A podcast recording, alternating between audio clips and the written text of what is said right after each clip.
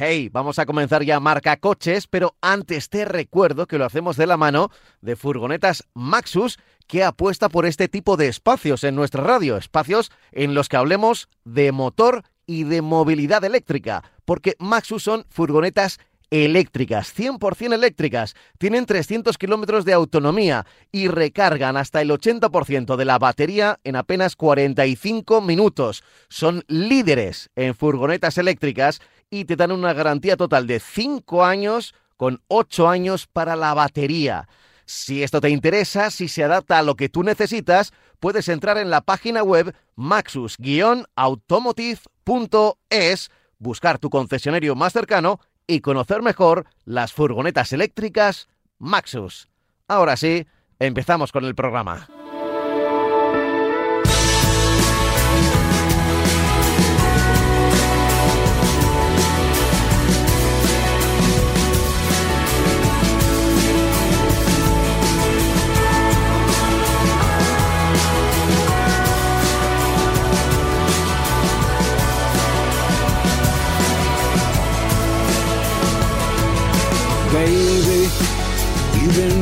So crazy.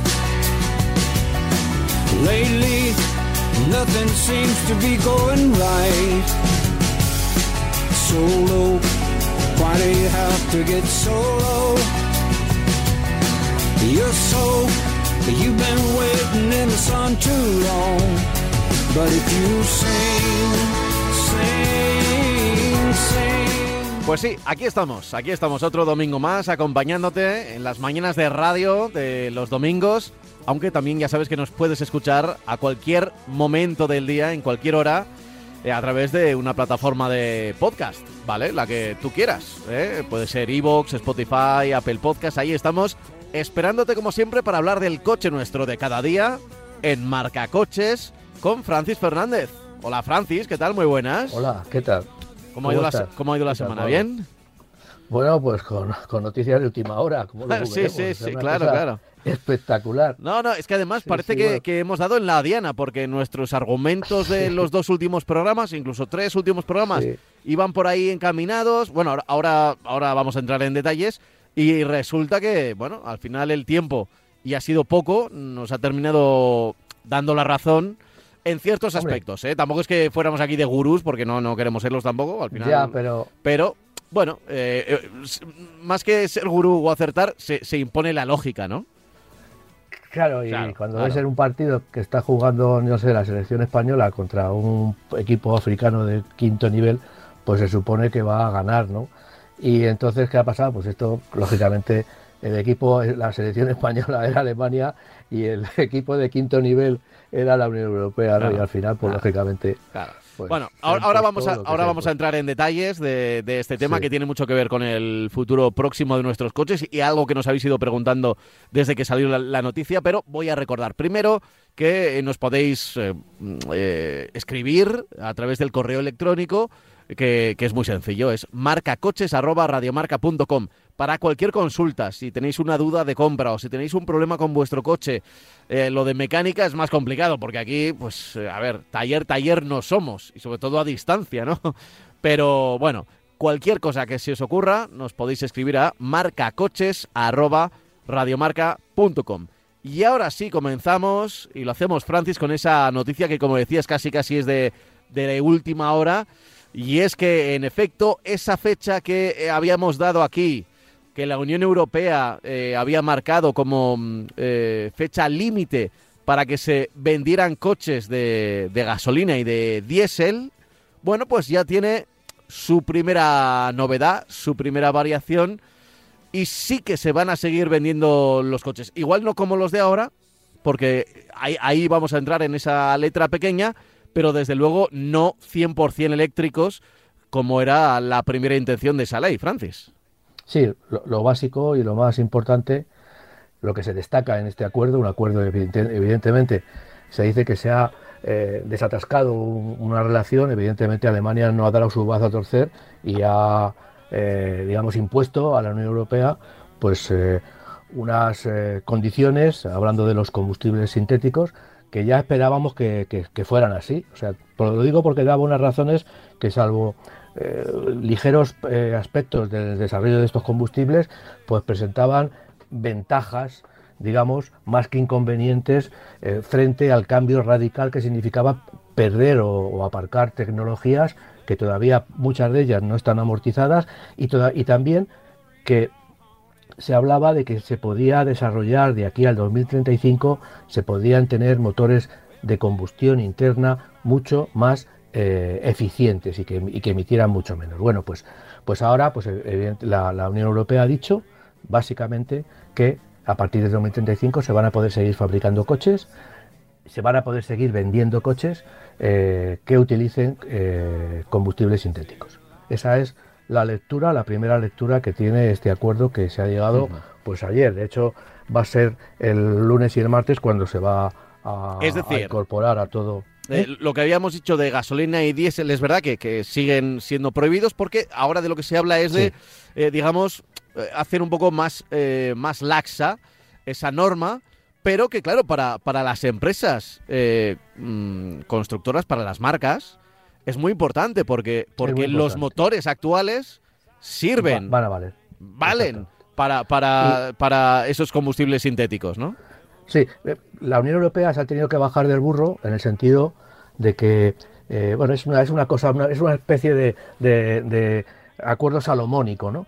¿Por qué? Porque la Unión Europea decía que a partir del 2035 todos los coches que circularan tenían que tener emisiones cero de CO2, emisiones cero.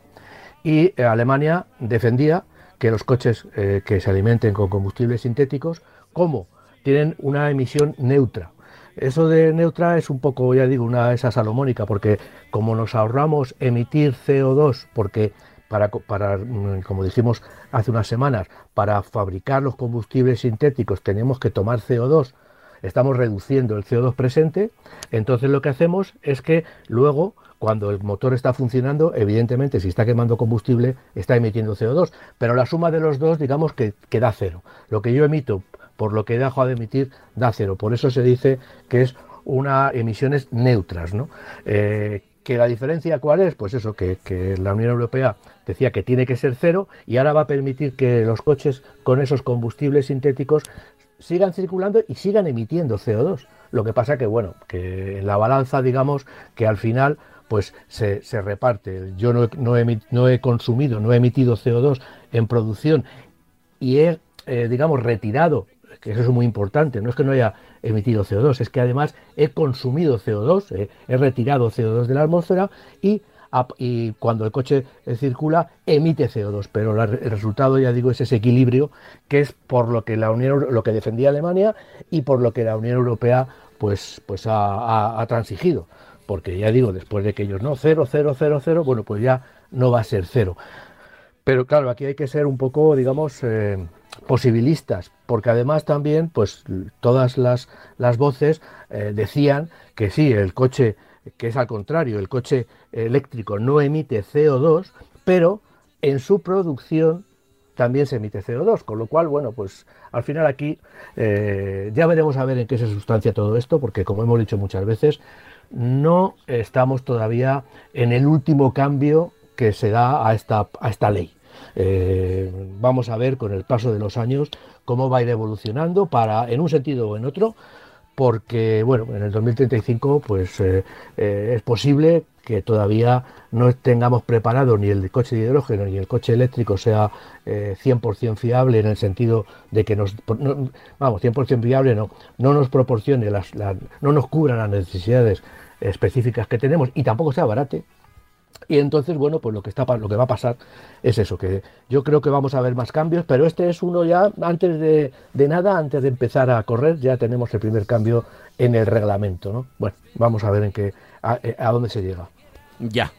Eh, bueno, eh, veremos. Desde luego ya se está reculando, ¿eh? de lo que contábamos, que nos llamaba mucho la atención.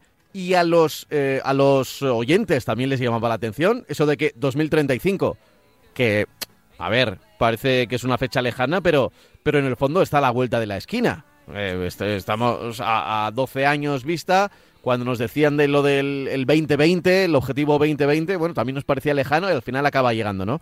Y 2035 ya dijimos, bueno, las marcas se van a poner las pilas, nunca mejor dicho, y en 2030 ya habían prometido, pero claro, estaban viendo los estudios y que o los coches iban a subir de precio de una manera eh, descomunal, eh, se iban a convertir en un auténtico artículo de lujo. Creo que un oyente nos escribió, ¿te acuerdas?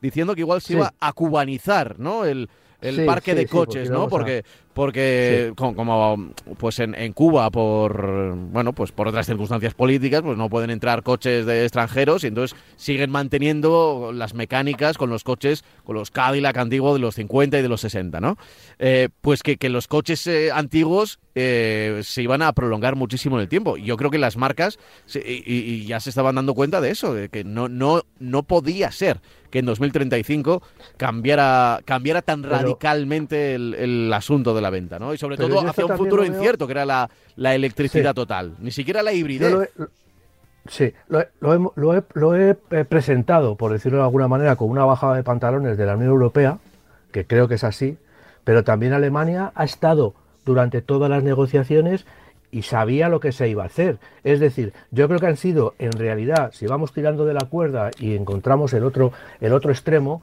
en el otro extremo están los fabricantes de coches eh, alemanes, que han cogido y han dicho a Alemania, al país, oye, esto lo habéis estado negociando, lo habéis estado, lo, lo vais a aprobar o lo habéis aprobado, eh, eh, bueno, pues, pero no estamos de acuerdo. Y entonces eh, Alemania ha tenido que cambiar el paso, porque ha cambiado el paso Alemania al, al vetar esa ley en la que a priori antes de nada estaba de acuerdo y ha participado en el desarrollo y movido o empujado o, o no sé, o cogido del cuello por eh, las marcas de automóviles, la industria eh, automovilística, que bueno, que ha presionado, pues como presionan todas las todas las, eh, las grandes corporaciones cuando se ven amenazadas, ¿no?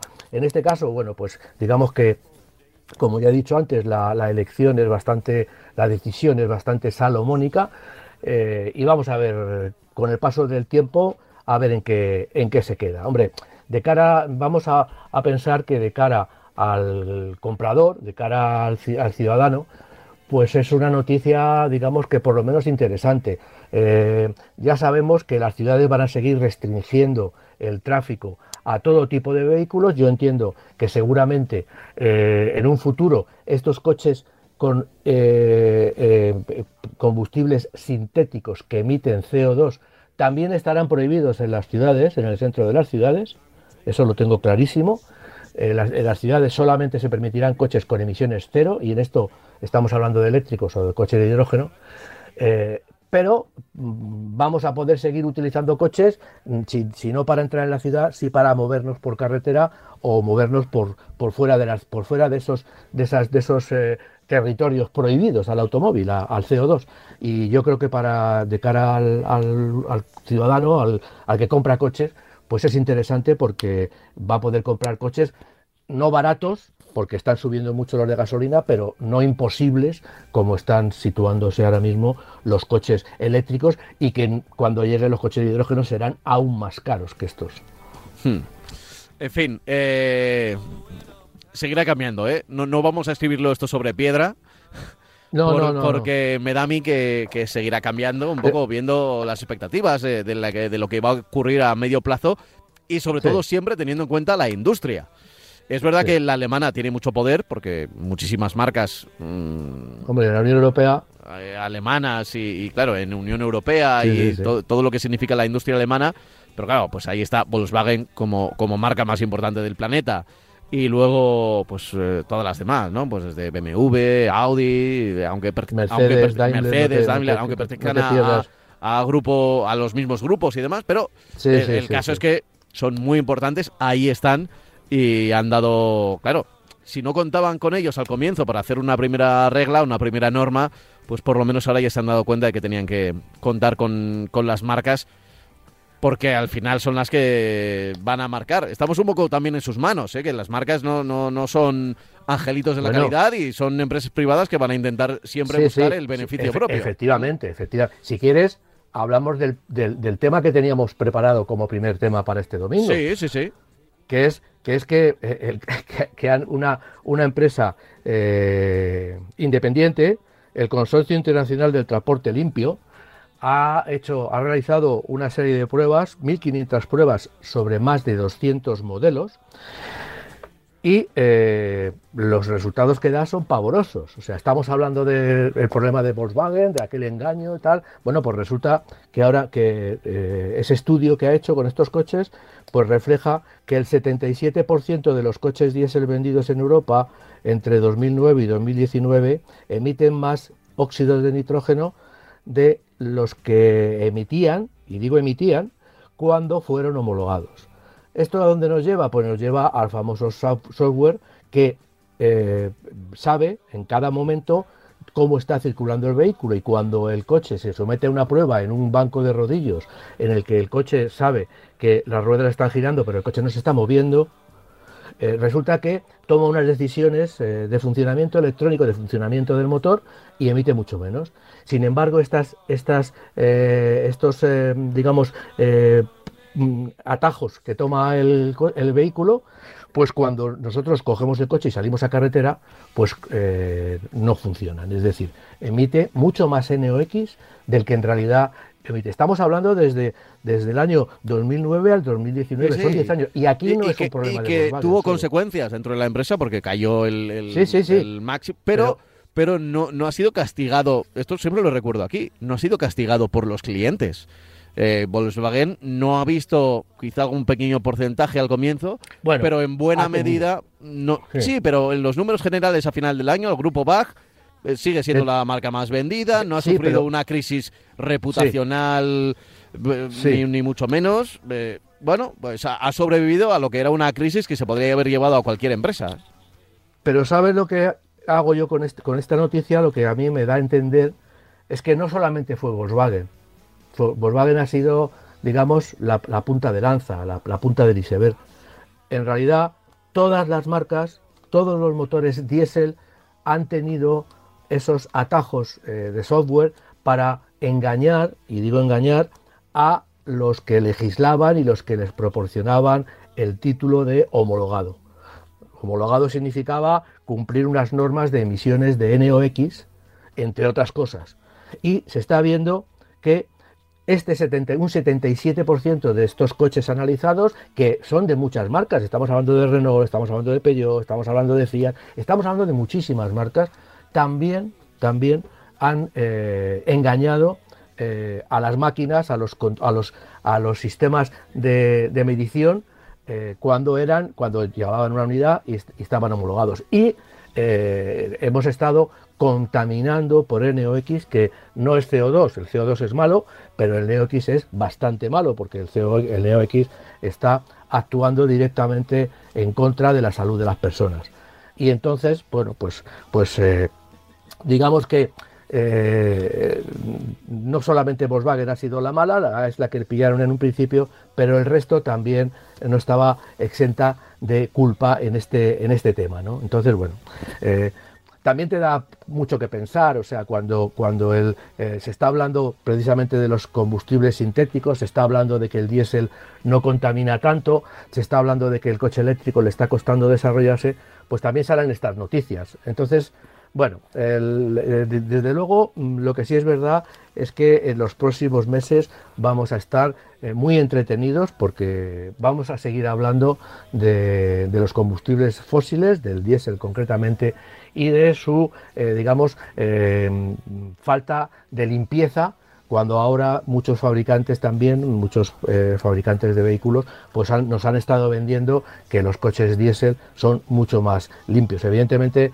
como decíamos antes, el ciudadano de a pie no puede comprobar esto, pero es que los organismos que nos tienen que defender tampoco están actuando, porque claro, que me digan ahora mismo a mí que entre 2009 y 2019 eh, bueno, y, estos cuatro años que, llegan hasta el 23, que, este, que hemos estado haciendo. O sea, eh, se ha estado investigando, ahora sale todo esto, pero no se podía haber controlado en el 2009, en el 2010, no se puede controlar estas cosas no al tiempo real, pero sí bastante pronto, ¿no?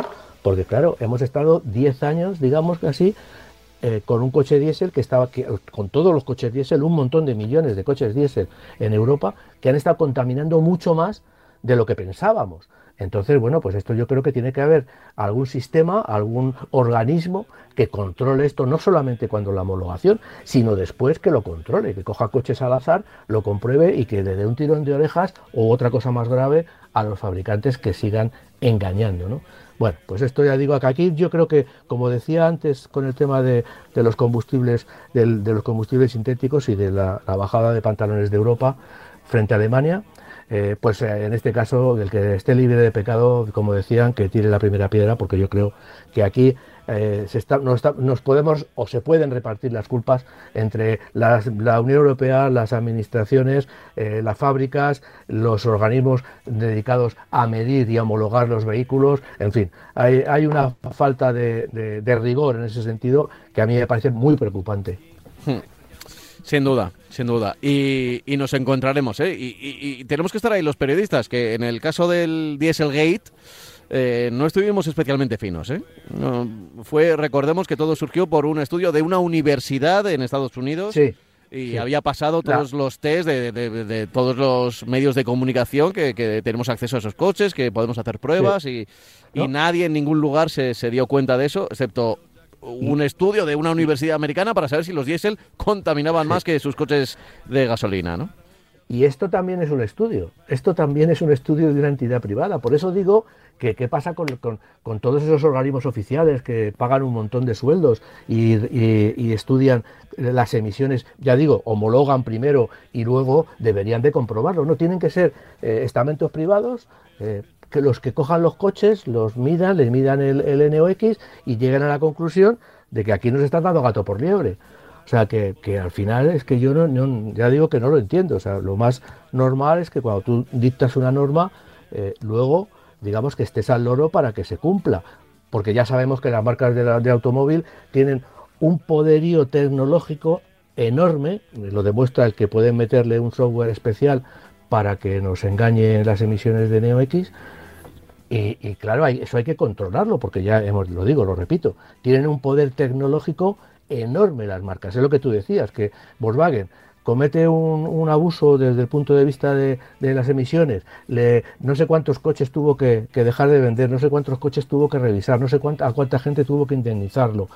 Y no ha tenido, primero, económicamente no, no parece que haya tenido un, descalabro que no haya cerrado la empresa. A otras empresas le pasa eso y tienen que cerrar.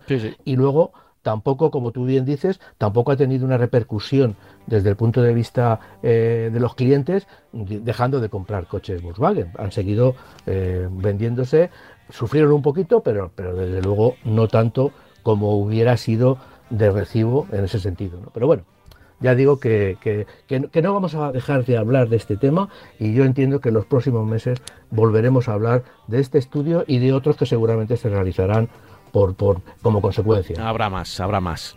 Eh, mira, antes, antes de seguir con el guion que teníamos planteado, eh, correo, correo electrónico, ¿vale? Eh, correo electrónico, ya sabéis que tenemos nuestro correo, nuestra bandeja siempre abierta. Durante toda la semana nos podéis escribir en cualquier hora. Nosotros aquí lo, leemos cuando llega el programa. dice Alfonso, buenos días, marca coches, mi nombre es Alfonso, he comprado un Toyota Corolla Touring Sports, el cual estoy esperando que llegue me he decantado por la versión Style con el motor de 1800 y 140 caballos híbrido. Vengo de una 4 de 2.0 TDI de 140 caballos del 2005. Quería que me dierais un poco de información acerca de este coche, como el tipo de cambio automático que he escuchado que es, que es peculiar y sobre todo el rendimiento general que me puede dar. También quería saber si voy a notar mucho el cambio de potencia respecto al A4. Un saludo y felicidades por el programa. A ver, ha hecho un cambio, eh, se, ha pillado el, Corolla, el acabado Touring Sports. Eh, bueno, tiene... No, el Touring Sport es la, carrocería familiar. He comprado un Corolla el Style. Touring Sports, el cual... Ah, vale, estoy esperando que llegue. Eh, y me he decantado, eso es, por la versión Style, eso es, con el motor 1.8 de 140 caballos. Dice que si va a notar mucho de que viene de un A4 de 140 caballos también, aunque el motor era de 2 litros.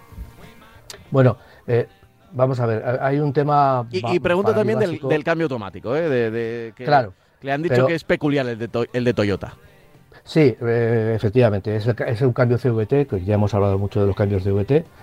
Eh, yo he probado los anteriores y la verdad es que, bueno, pues En carretera, cuando le queríamos exigir mucha potencia al vehículo, pues lógicamente se, se nota, se nota que sube mucho las revoluciones del motor y el coche no, no, no acelera en proporción.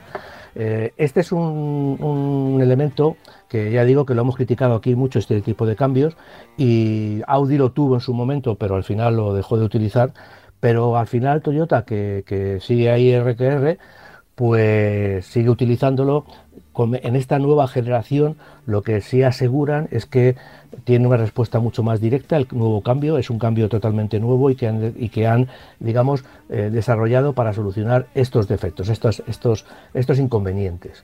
Entonces dicen que responde de una manera mucho más directa y que no tiene esas subidas de régimen tan inapropiadas sin que se traduzca en aceleración directa a rueda. ¿no? Entonces, bueno, el coche a mí me parece un coche estupendo, me parece un coche muy, bien presentado. Yo creo que el éxito que está teniendo el Corolla en todo el mundo, eh, primero ha tenido un cambio estético importante, la marca ha afilado los lápices, como yo digo, y ha hecho un diseño atractivo y ahora con ligerísimos cambios que tiene, pues también eh, el interior es eh, sobresaliente y luego sobre todo también lo que la marca comenta sobre este vehículo es que utiliza un sistema híbrido de quinta generación.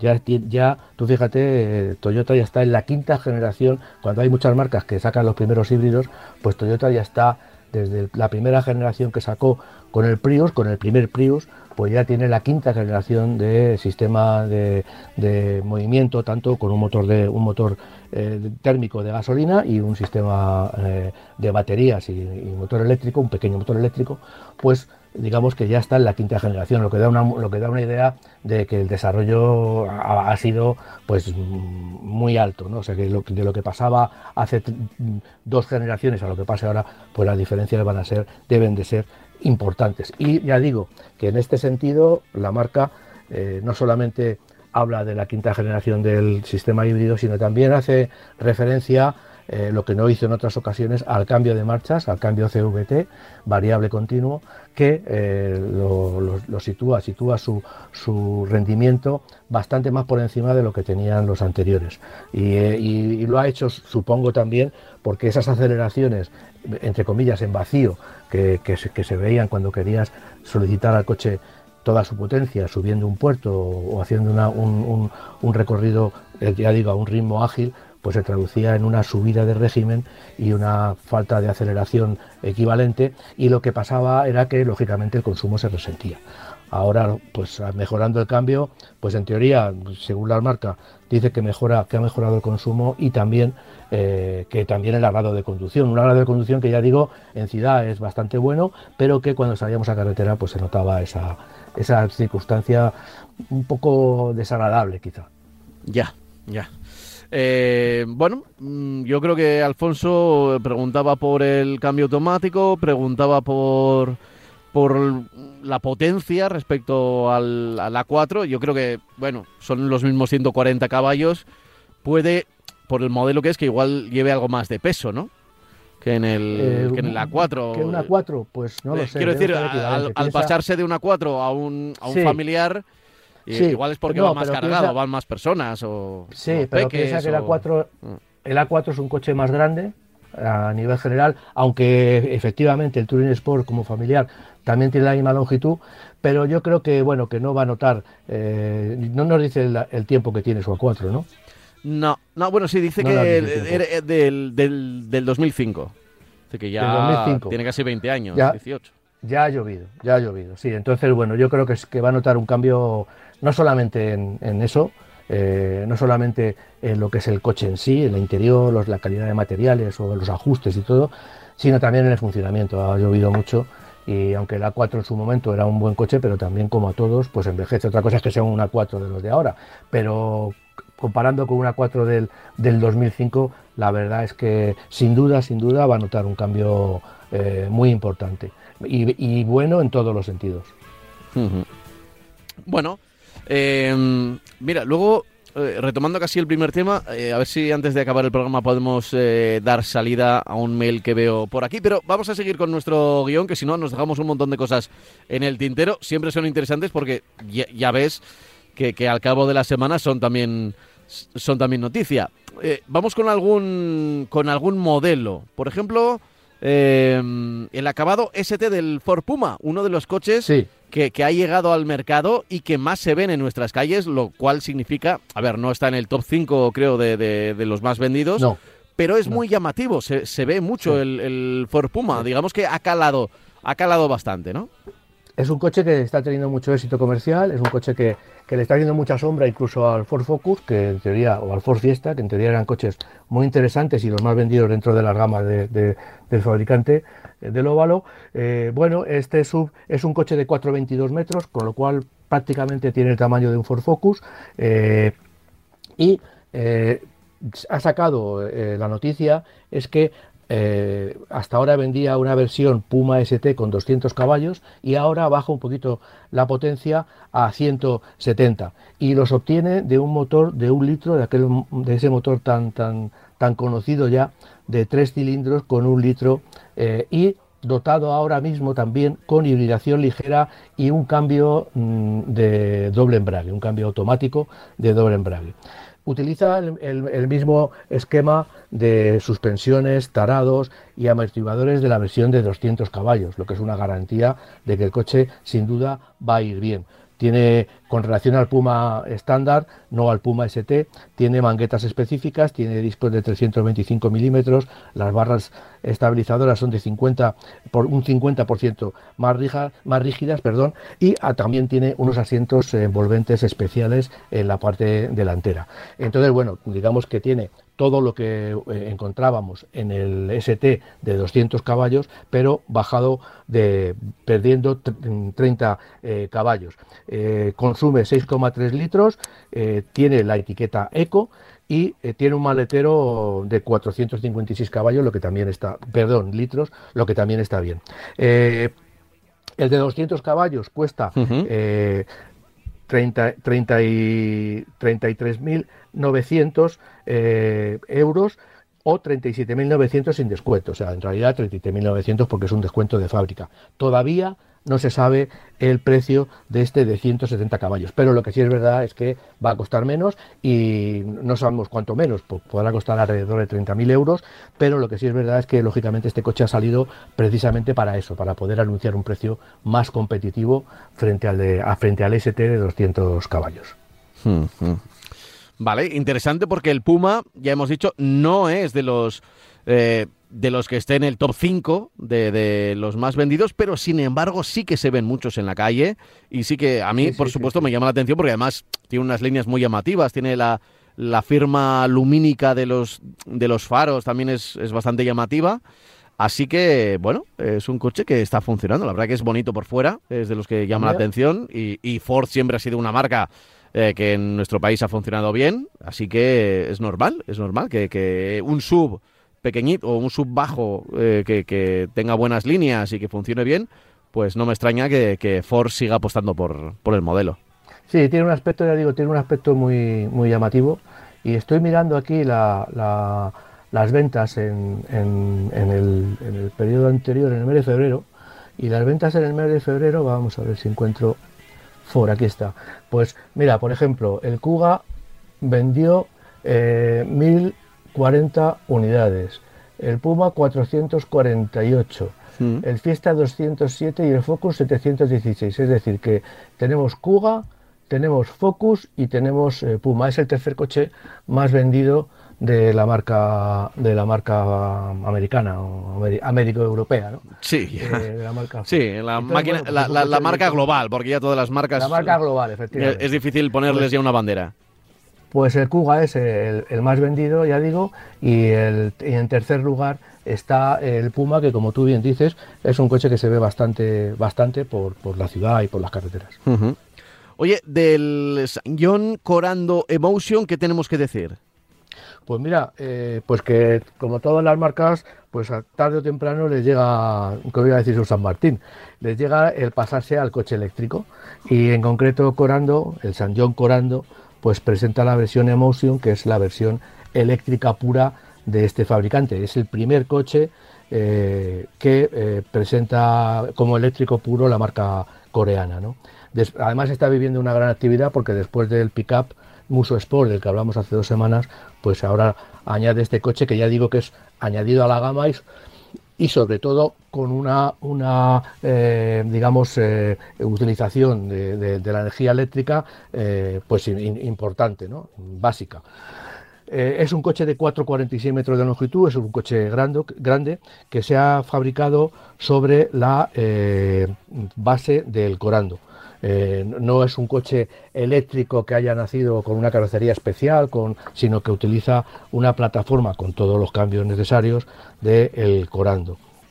Con un frontal diferente, efectivamente, lo que hacen, se les, se les cierra el frontal porque no hace falta una rejilla por la que entre aire para, para refrigeración y, se, le ponen algunos adornos, eh, detalles en azul, porque parece que el azul es el, es el, color elegido para los coches eh, eléctricos.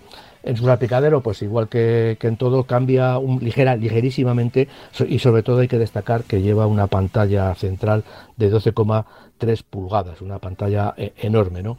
El motor eléctrico proporciona 190 caballos y va unido a una batería de 55 kilovatios hora lo que le permite con estos dos eh, esta combinación de, motor y baterías le permite una autonomía homologada de 339 eh, kilómetros y si lo utilizamos solo en ciudad se puede llegar hasta los 474 eh, está preparado para, para, recibir cargas de energía de hasta 100 kilovatios hora con la que se puede pasar del 20 al 80% de la carga en solo 20 minutos.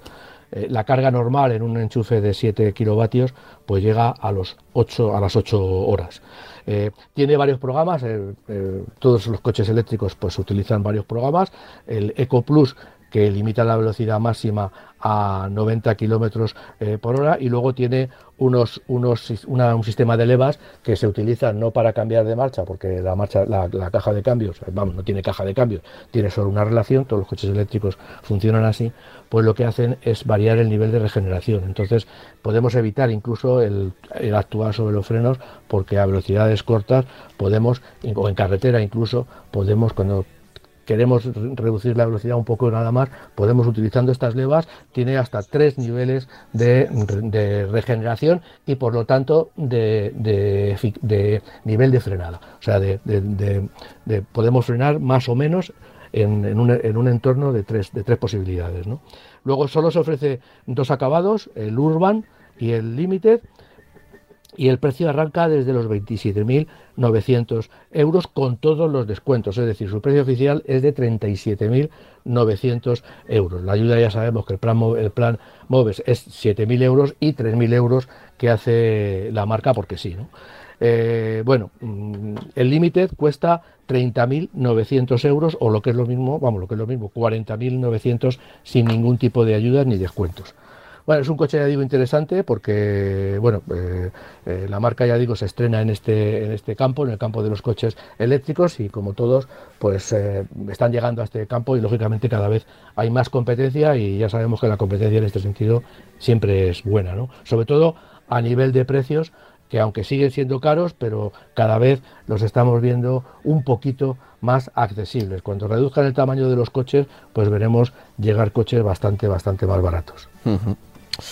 Eh, voy, a, voy, a, seguir eh, leyendo algún correo electrónico que tengo por aquí. Mira, dice eh, este.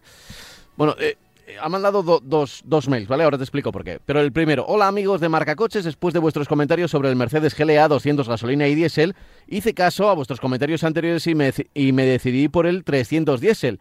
Pues bien, después de 20 meses de espera, solo deciros que gracias por sacarme de dudas.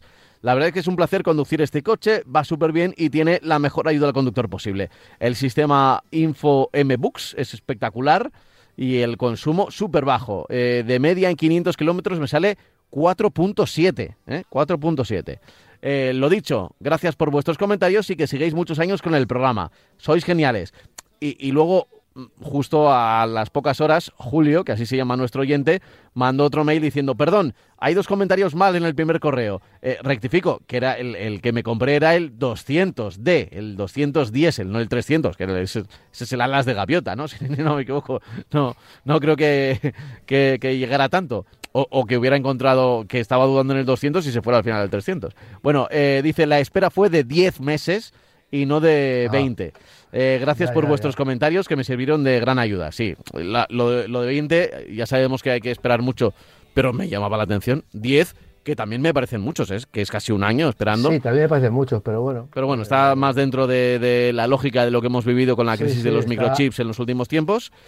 Y, y luego sí, lo, de, claro. lo de que haya que, que- que el consumo eh, le salga a Anuncia- 4 a 4.7 en este motor eh, diésel, eh, que no es híbrido ni El nada. por el 200 estilo. ha dicho, ¿no? CLA 200.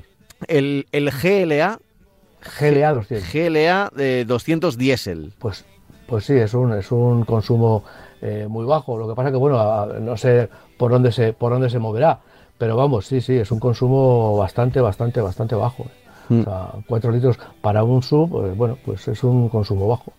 Pero vamos, ya digo que, que bueno, que, que ahora los coches, por eso, eh, cuando hemos hablado al principio, pues es que los motores todavía parece mentira, a mí me llama mucho la atención y me maravilla que todavía haya eh, posibilidades de desarrollo en una máquina como es un motor de, de, de, de, mm, Otto, de ciclo Otto, de ciclo diésel, que lleva un montón de años desarrollado y que parece mentira que no se hayan, que todavía no, no, no se haya parado la evolución, ¿no? Entonces, bueno, pues, pues, pues bueno, pues muy bien, ya digo que, que estoy buscando también la sí, CD210, bueno, eh, fíjate, está consiguiendo un consumo por debajo del homologado, porque el GLA 200 eh, son cinco- 5,3 eh, lit- eh, litros a los 100 kilómetros, ¿no? El, el diésel. Bueno, pues... eh, Bueno, igual lo que, igual lo que le marca es un poquito inferior a lo que realmente consume. Bueno, no lo también, sé. son, también lleva, lleva solamente eh, 500 kilómetros, nos ha dicho. Entonces, bueno, pues seguramente lo que le pasa es que, eh, bueno, pues habrá hecho un viaje por carretera en, en una situación muy. Cuesta muy- abajo igual. eh, bueno, podría ser, sí. Podría bueno, ser, no- podría no- ser, no- podría ser. Pero vamos. No, y en invierno, en invierno además se nota menos, porque en verano cuando hay que poner el aire acondicionado y Sí, claro, demás, claro, ahí, claro. ahí te, te puedes subir tranquilamente maneras- un litro y medio de media. Ahora los coches. si hace mucho calor y tienes que ponerlo a tope. ¿eh? Ahora los coches, salvo en algunos casos especiales y concretos, los coches normales, con motores normales, eh, pues eh, están consumiendo muy poco combustible. Tanto los de gasolina como, pero sobre todo también los diésel. Mira, ya que estamos, eh, tengo por aquí otro correo electrónico. este, este es más largo, ¿vale? Lo firma Ángel y dice: Buenos días. Lo primero, agradeceros estos ratos de domingo. Me acompañáis en mis paseos mañaneros a mi perro. Recientemente he reservado un Toyota Aigo X-Cross Sky Red Chili. Si es el nombre y el acabado, con motor 1.0 gasolina y automático. Me decidí por este vehículo por lo pintón que es, estéticamente me parece precioso. Además, la confianza que da la marca Toyota, eh, aunque no sea un modelo híbrido. Nuestra comparativa fue con el Kia Picanto y el Hyundai i10, que para nuestra sorpresa fue la oferta más económica que recibimos de los concesionarios de las marcas mencionadas. Eh, lo he cogido en modo renting para aprovecharme de las ventajas fiscales como empresa. Mi duda, mi duda es al entrar en Madrid. Tengo actualmente un Dacia Docker Stepway con distintivo comercial para poder acceder en Madrid y beneficiarme de los descuentos de la zona SER, por ejemplo. La idea es hacer lo mismo con el Toyota, pero no sé cuánto tiempo los vehículos etiqueta C podrán acceder a Madrid. ¿Tenéis información que pueda ayudarme eh, con esta duda? El renting es a cuatro años y por eso mismo eh, me decidí por un gasolina de bajo consumo y bajas emisiones porque espero que siga eh, el actual permiso de acceso. Adicionalmente, si podéis opinar sobre el modelo elegido, os lo agradecería. Un saludo y a seguir con el buen trabajo que hacéis, lo firma Ángel. Eh, bueno, podría, podríamos referir a que si llegan los combustibles sintéticos, pues no habrá ningún problema de, de- de poder entrar con la, con la etiqueta no. C, ¿no? Eh, Yo, no, yo creo que no. porque no hay, no hay una emisión. eh, No, ya. Sí, pero no tendrán etiqueta C, eh, tendrán etiqueta cero. Claro, o sea, pero... Pero eh, de todas maneras, no, vamos a ver. Los, los, los, los coches con combustibles sintéticos eh, van a seguir emitiendo CO2, con lo cual en las zonas de, cerradas al tráfico de, de- por coches eh, que emitan CO2 no van a poder circular. o sea, tendrán, tendrán su pegatina correspondiente. Vale, vale, vale. Lo que sucede es que ahora mismo, pues eh, por eso viene a la pregunta que hacía el oyente. Mm, No le podemos decir, eh, porque los que están legislando ni siquiera lo saben. Es decir, en Madrid eh, ya mm, habría, teníamos que tener algunas más limitaciones en el movimiento de los coches con etiquetas B y C.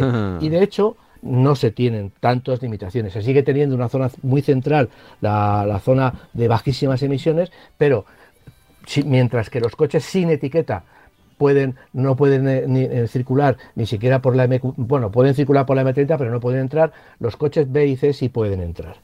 Con lo que hace unos años e, a estas alturas de, la película no deberían poder ni siquiera entrar en ciudad.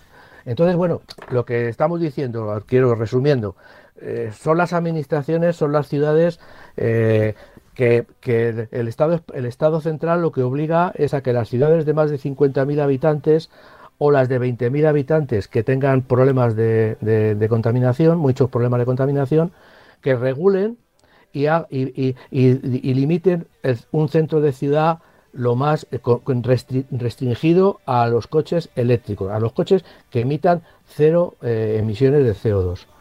Pero el resto son los propios ayuntamientos los que deciden si pueden acercarse más o si pueden acercarse menos a esta hmm. zona, eh, digamos, limitada, totalmente. Mira, no, pues tenemos ningún tipo de, información privilegiada de, qué se va a hacer. Pero, pero mira, me deja ser malo, ¿verdad, Francis? Sí, sí. Eh, hasta el mes de mayo, finales, que hay elecciones municipales. Ah, bueno, sí, sí. O sea, ninguna administración local va, va a imponer ningún tema restrictivo. Para nada. No tienen tiempo. No, tienen tiempo. Si están pintando las calles y pintando todo y poniendo papeleras hasta los concejales para que quede la ciudad bonita de No, no. Eh, hasta, hasta que no pase la temporada electoral no va a haber nadie va, va, a querer ser el malo, ¿eh? nadie va a querer ser... a, pesar de que en el fondo están eh, eh, esas restricciones para pensar en la salud de la gente que vive en, las ciudades, ¿eh? Pero pues claro, el, malo es el que el que restringe, ¿no? El que el que, el que pone limitaciones, Entonces, como es muy poco electoralista el limitar el tráfico, pues yo creo que todo va a seguir igual que ahora y desde luego nadie anunciará, como tú bien dices, nadie anunciará que va en su programa electoral que va a limitar el tráfico en ciudad, mucho, que va a ser mucho más restrictivo de lo que ahora son.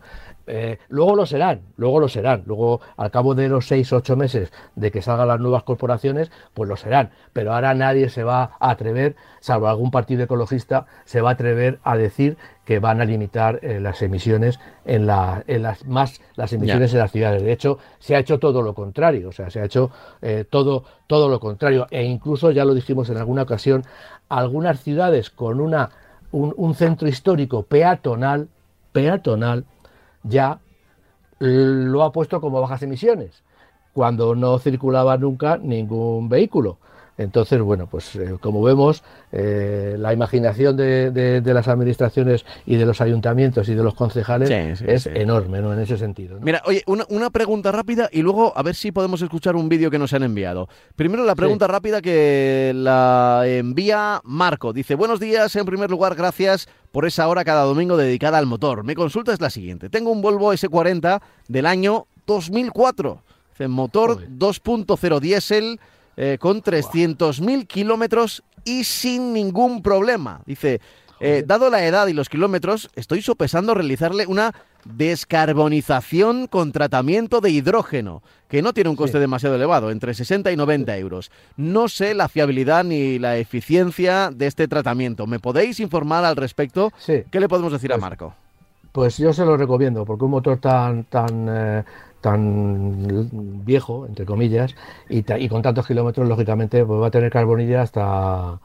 Entonces, lógicamente, hay que, pues, si no hace eso, no le va a perjudicar, al contrario, le, va a beneficiar.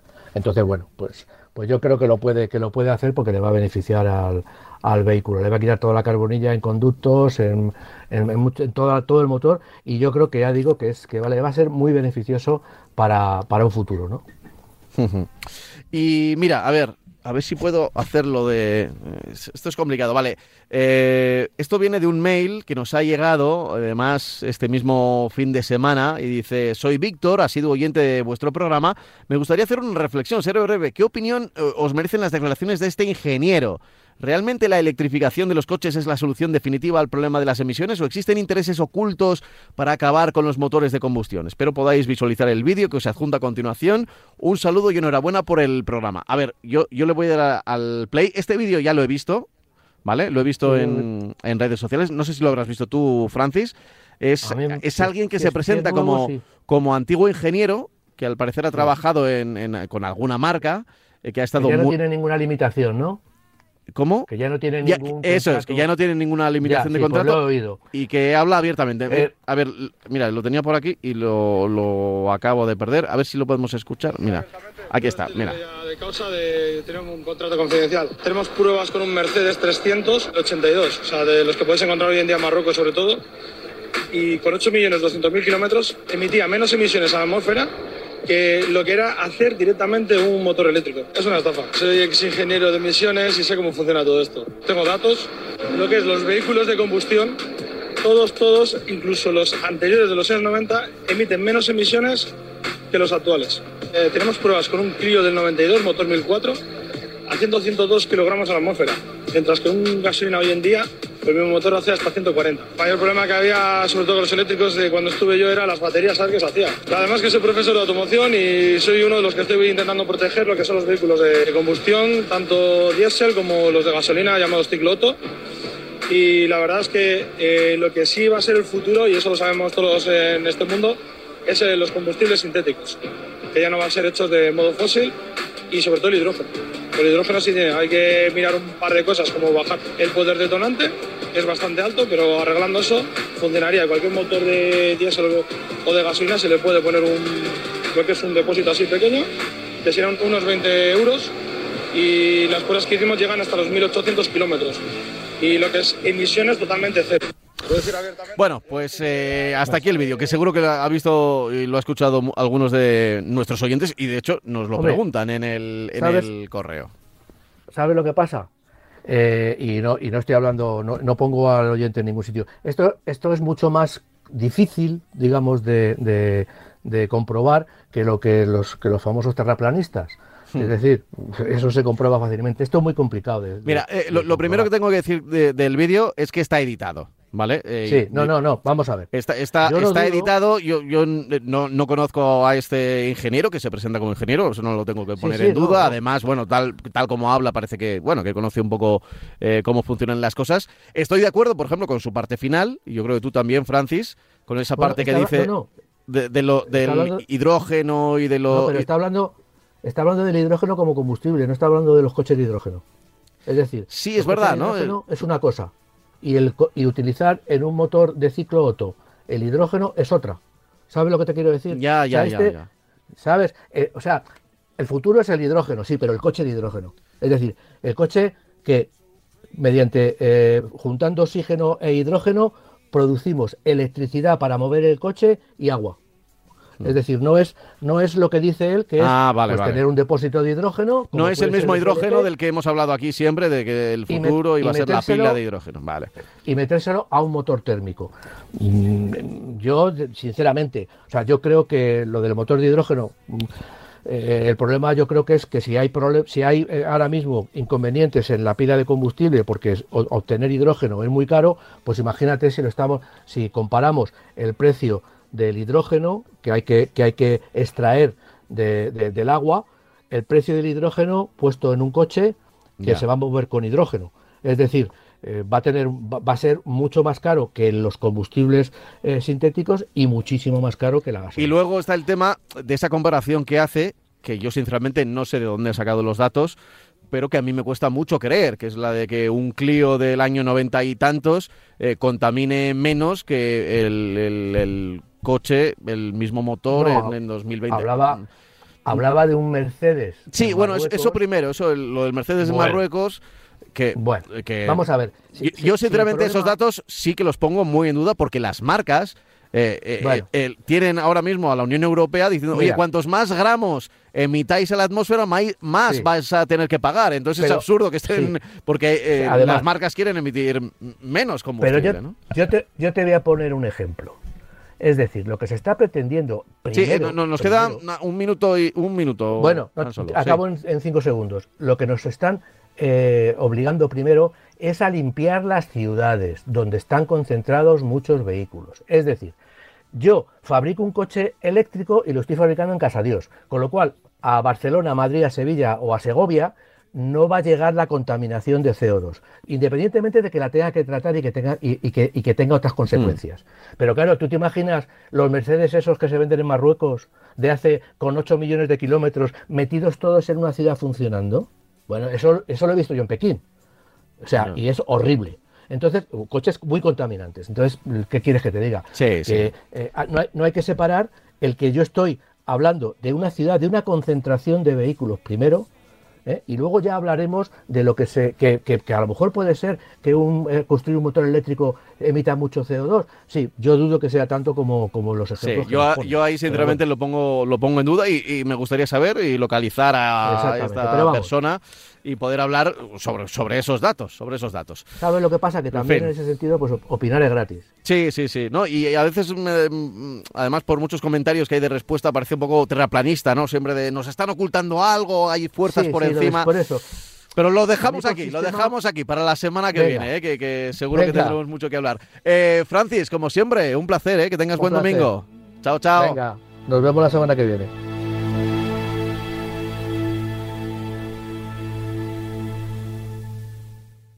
out of your mind